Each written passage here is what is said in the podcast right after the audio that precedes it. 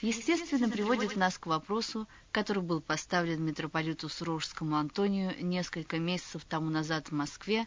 В чем суть причастия?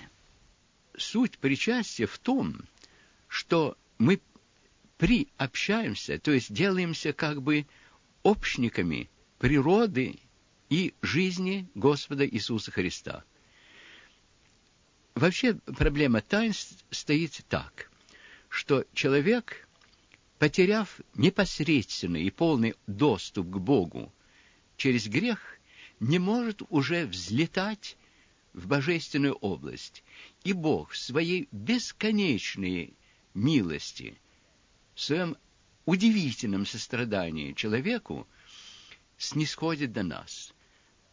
Снисходит Он благодатью, снисходит Он священным писанием, снисходит Он примером и словами праведных и святых людей, снисходит Он даже обстоятельствами нашей жизни, которые Он как бы направляет для того, чтобы мы что-то поняли, чего мы иначе не понимаем. Но в конечном итоге Он снисходит нам через воплощение Сына Божия, через то непостижимое явление истории, когда сам Бог стал человеком, когда Бог воплотился от Девы Марии, когда Он стал человеком во всем нам подобном, и вместе с этим остался чуждым греху и остался в полном смысле нашим Богом. И в Тайной вечере, перед своим крестным страданием, он установил таинство причащения. Он взял хлеб и сказал, это мое тело. Взял чашу с вином и сказал, это кровь моя. И тут совершается нечто, конечно, непостижимое для нас, так же, как, впрочем, непостижимо и самое воплощение. Так же, как мы не можем понять, каким образом Бог может стать человеком, не переставая быть Богом и не делая из как бы тела и души своего воплощения нечто чуждое человечеству. Этот хлеб в каком-то отношении остается хлебом, вино остается вином. Мы даже говорим в службе принятия в православии инославного или еретика, мы говорим, что под таинственными видами хлеба и вина веришь ли ты, что ты причащаешься телу и крови Христовой? И тут совершается нечто, что э, святой Максим Исповедник, говоря о воплощении, говорил, что божество соединяется с человечеством во Христе – как огонь пронизывает железо, если вложить э, стальной меч в огонь. Этот меч кладется холодным, темным, как бы безжизненным, вынимается он пылающим огнем, сияющим, светящимся. И, говорит Максим Исповедник, в результате этого можно резать огнем и жечь железом. И вот таким же образом мы верим, что этот хлеб и это вино сошествием Святого Духа наполняется, пронизывается божеством Господа Иисуса Христа. И через это делается для нас как бы проводником новой жизни. Мы приобщаемся этому хлебу и вину, которое стало в каком-то непостижимом для нас э, смысле самим Христом. Мы делаемся участниками Его человечества, потому что наше человечество, пронизанное через причастие Его божеством, делается подлинным человечеством, не тем полу э, человечеством, озверевшим человечеством, каким мы являемся, а человечеством в полном смысле слова, очищенным, обновленным. Конечно, очищенным и обновленным в ту меру, в которой мы открываемся Богу, и в той мере, в которой мы даем божественному действию в на, нас изменять. Но вот смысл причастия. Так приобщиться к человечеству и к божественности Христа, чтобы стать вновь подлинными э, человеками, если можно так выразиться, то есть людьми, и одновременно начать этот путь спасения, который завершается, если употребить слова апостола Петра в одном из своих посланий, тем, что мы делаемся участниками божественной природы. Причащению мирян, а в особенности школьников, препятствовали многие постановления и ограничения хрущевского периода. Каково значение его гефсиманской молитвы накануне его страстей и распятия? Об этом спрашивали митрополита Сурожского Антония осенью во время его пребывания в Москве. Теперь он возвращается к этому вопросу. Раньше всего позвольте мне сказать о том, что это слово выражает. Перед своей смертью Спаситель Христос ушел с тремя из своих учеников в Гефсиманский сад.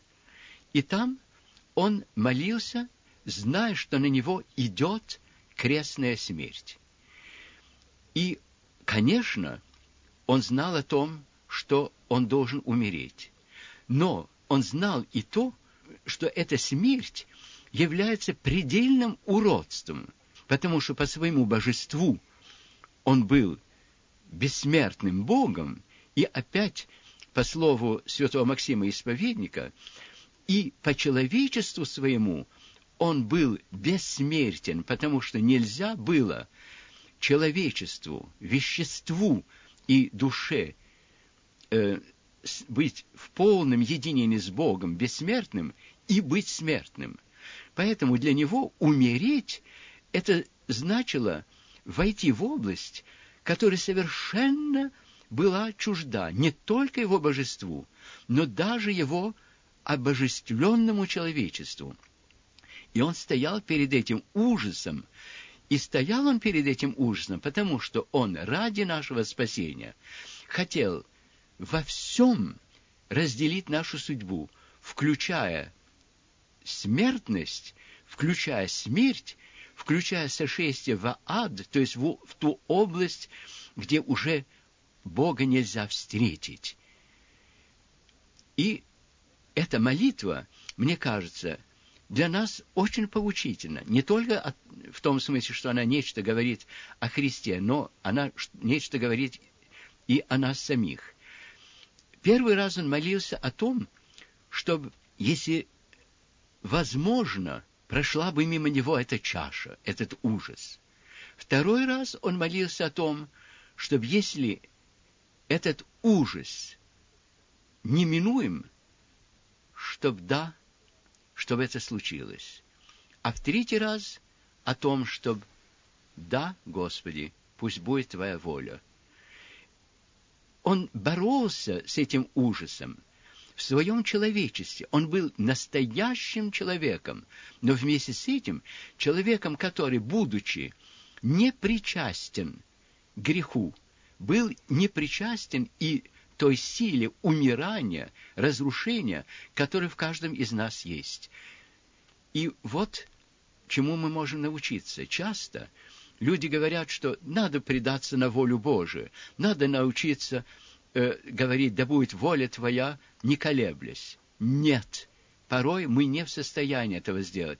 Порой ужас, перед которым мы находимся, э, так нас устрашает, что мы прямо к этому дойти не можем. Но мы можем сказать, Господи, если можно, пусть это минует меня.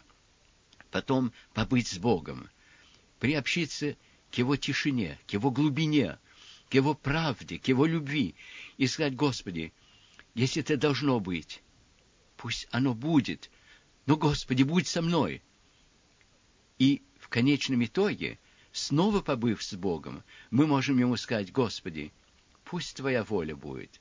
А воля эта в конечном итоге сказалась очень страшным образом на кресте, потому что смерть человека зависит не от его физической э, смертности, а от его потери э, общения с Богом. И для того, чтобы умереть, Спаситель Христос должен был пережить общую всем нам трагическую судьбу о потере самого Бога.